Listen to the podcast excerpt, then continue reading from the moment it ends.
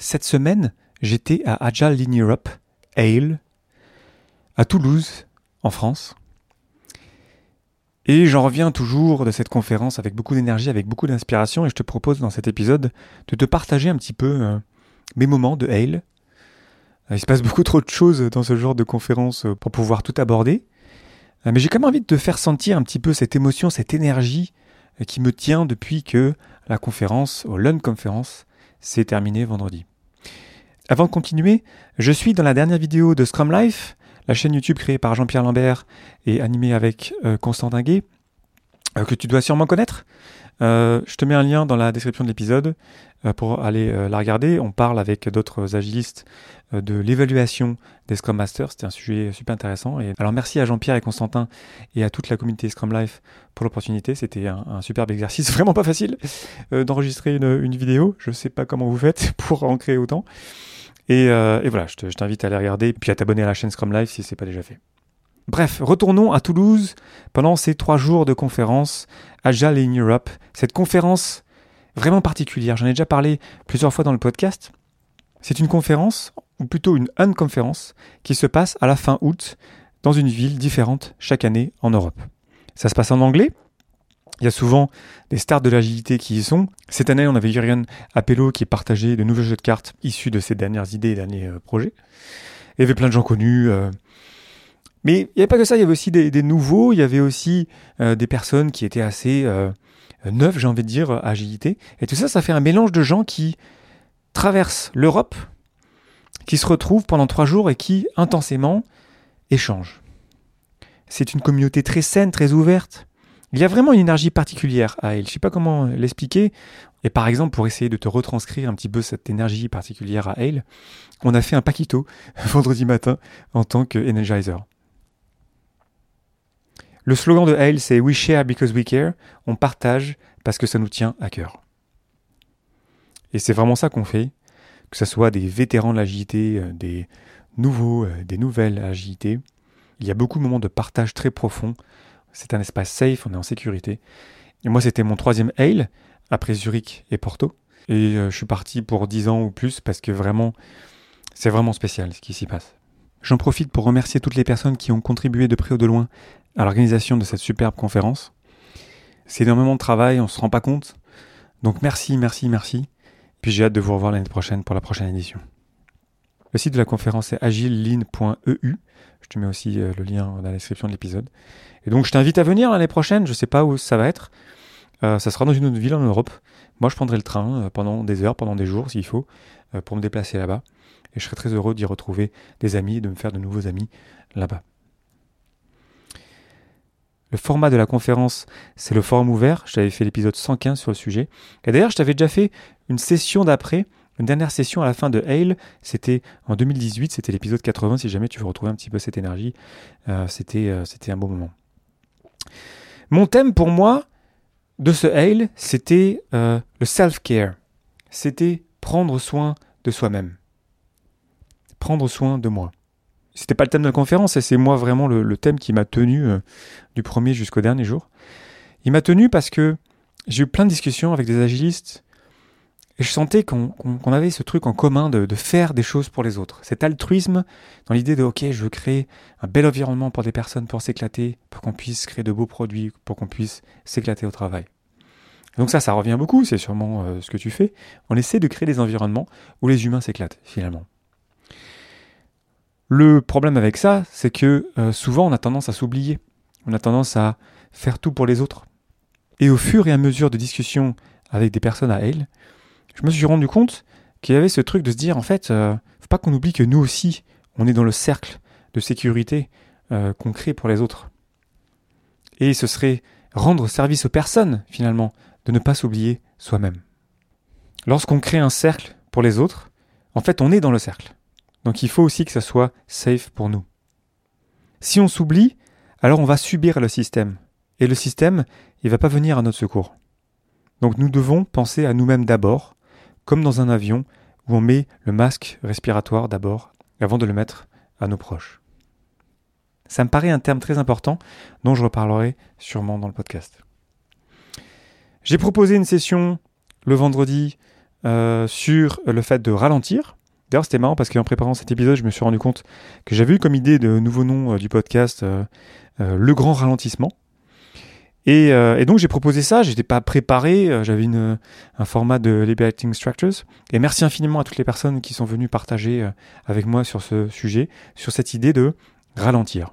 Mon pitch, c'était que on essaie toujours d'accélérer, on optimise beaucoup pour aller plus vite, on essaye de chercher l'efficience, on supprime le gaspillage. Et en fait, on se rend pas compte qu'on est toujours dans ce mécanisme d'accélération. Et peut-être que c'est moi qui commence à vieillir, mais j'ai l'impression que la valeur du ralentissement, de prendre le temps de bien faire les choses, d'être focus, de se concentrer plus sur l'efficacité, de prendre soin de soi, d'être plus présent dans ce qu'on fait, ça nous apporte une meilleure qualité de vie, ça crée de la meilleure qualité même dans notre travail, et à la fin c'est beaucoup plus soutenable plein d'anecdotes ont été partagées dans cette session-là. Merci encore une fois infiniment, c'était très précieux pour moi. Je vais faire un post LinkedIn, euh, je sais pas quand, pour un peu résumer tout ce que j'ai entendu là-bas, parce que ça va très vite, hein, ça dure une heure, euh, tout le monde parle, je me souviendrai pas de tout. Donc si euh, tu étais là et que j'ai oublié un truc, n'hésite pas à compléter mon post LinkedIn. Et, et, aussi, je vais revenir sur ce thème encore et encore. Je me demande si je vais pas proposer ce thème euh, dans des Agile Tours euh, euh, prochainement. Parce que j'ai l'impression que ça a vraiment résonné. J'ai eu plein de feedback sur ce côté. Ah oui, c'est vrai, c'est vrai qu'on a tendance souvent à voir aller trop vite, à accélérer. Et c'est un peu des problèmes même que je vois dans l'agilité. C'est-à-dire qu'on se rend pas compte que parfois on utilise l'agilité comme un outil pour aller plus vite, mais en fait, surtout, l'agilité, c'est prendre soin des personnes. Et ce n'est pas en cherchant à aller toujours plus vite qu'on va y arriver. Mon apprentissage principal de ce Hail, c'est de tout challenger. D'ailleurs, je cite personne là parce qu'il y a trop de personnes à remercier, de personnes à citer, et puis je n'ai pas demandé l'autorisation. Mais j'ai retrouvé ça aussi à elle, ce côté de on peut tout challenger, on peut challenger même la JT en elle-même, où est-ce qu'on en est véritablement, on peut challenger des choses qu'on pensait établies, et c'est très sain de se poser la question, et si c'était faux? Et si Scrum, c'était pas bon en fait? Et si l'agilité était perdue? Et si c'était pas la bonne chose à faire? J'ai vu ça souvent et je vais essayer de garder ça avec moi, de, de, garder un œil neuf sur les choses, de garder un, œil critique en se disant peut-être que c'est faux, peut-être que justement l'angle du challenge, de challenger le statu quo finalement, ça peut nous amener à des réflexions euh, vraiment super intéressantes et ça va m'aider dans mon cheminement personnel. Au final, ces trois jours sont passés euh, très vite, euh, beaucoup trop vite. Je suis très content d'avoir pris du temps pour moi, notamment la deuxième journée, pour faire une pause, donc je n'ai pas cherché à faire beaucoup de sessions. Euh, j'ai cherché à être juste présent, à suivre un petit peu le, flux, le flow. Et j'en suis très heureux.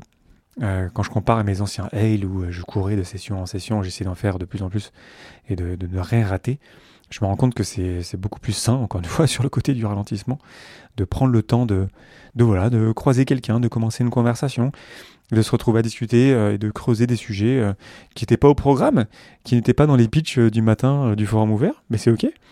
Et des échanges ont émergé, même avant et après la conférence. Par exemple, jeudi matin, à 7h du matin, on allait courir avec des amis agilistes.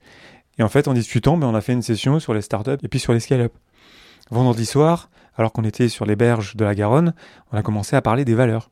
Après, ça me paraît vraiment un espace très précieux, Hale, c'est pour ça que je te le partage, c'est pour ça que j'en fais un épisode. C'est très rare, donc c'est juste une fois par an. C'est très précieux. C'est assez loin aussi, finalement, parce que chacun fait un gros effort euh, pour se déplacer, euh, pour prendre euh, trois jours. Hein. C'est long quand même hein, pour une conférence. Et tout ça, ça fait un mélange vraiment spécial qui mérite, je pense, d'être plus connu. Alors après, le but, c'est pas qu'on soit beaucoup plus à Hale, hein, mais c'est qu'il y ait toujours des gens hyper motivés pour partager, pour continuer à faire vivre cette idée-là. Alors j'ai pas de doute que ça va continuer à vivre. Mais bon, Sait-on jamais? J'ai envie de lui envoyer de la force et c'est pour ça que je t'en parle aujourd'hui. Et pour terminer, j'ai envie de te laisser avec euh, ce que j'ai vu euh, vendredi matin, euh, alors que j'étais allé courir à 7h du matin. Donc j'étais parti pour aller suivre la Garonne.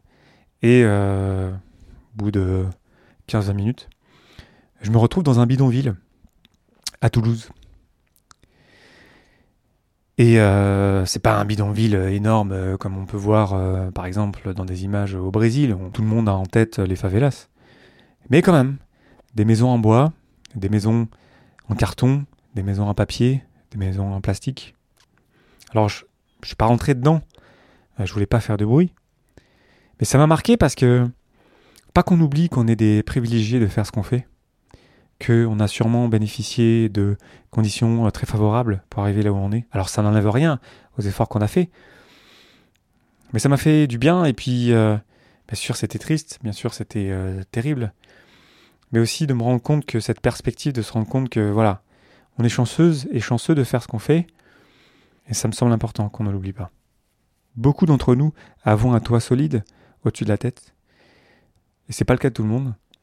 Et lorsqu'on a pris soin de nous-mêmes, lorsqu'on a fait en sorte d'être bien avec nous-mêmes, de créer un cercle de sécurité pour les autres, n'oublions pas aussi les personnes qui ne peuvent même pas rentrer dans ce cercle. Alors voilà, j'ai hésité à te partager ça. Ça fait partie de mon expérience à Hale, donc je voulais te le partager. Dis-moi si ça a résonné euh, chez toi. En général, mon partage euh, d'expérience sur Hale, il y a beaucoup de choses à dire. Peut-être que ça pourrait faire l'objet d'un live Twitch d'ailleurs, pour pouvoir échanger en direct euh, là-dessus. On m'en a reparlé d'ailleurs à la conférence, ça m'a fait plaisir. Et puis je vais revenir la semaine prochaine avec un épisode plus normal. D'ici là, une saison de conférences s'ouvre à nous. Plein d'Agile Tour, plein de Agile en scène, plein de Flowcon. Ça ferait plaisir de t'y croiser. C'était un plaisir incroyable de croiser plein de personnes euh, qui euh, écoutent le podcast, qui m'ont partagé des retours, qui euh, m'ont encouragé à continuer. J'avais pas prévu de m'arrêter, mais ça fait quand même plaisir de m'encourager à revenir sur Twitch aussi. Donc, si jamais tu viens à des conférences, eh bien, je t'invite à les partager sur Discord, parce que pour l'instant, j'ai pas encore vraiment décidé où est-ce que je voulais aller. J'avais trop de travail personnel à, faire en ce moment. Mais ça m'a fait tellement du bien de recroiser plein de gens. C'était vraiment précieux pour moi. Donc si jamais on peut se recroiser euh, dans les semaines qui viennent, ben, ce serait avec plaisir. J'invite les personnes qui étaient à Hale à partager leur expérience et je mettrai les liens de vos articles, de vos billets de blog euh, dans les sources de cet épisode pour qu'on puisse rassembler euh, plein d'histoires de Hale pour partager cette expérience incroyable à d'autres. Je te remercie infiniment pour ton attention et tes réactions. C'était Léo Daven pour le podcast Agile à Toulouse pour Hale, pour Agile Lean Europe 2022. Je te souhaite une belle journée une belle soirée. On partage parce que ça nous tient à cœur.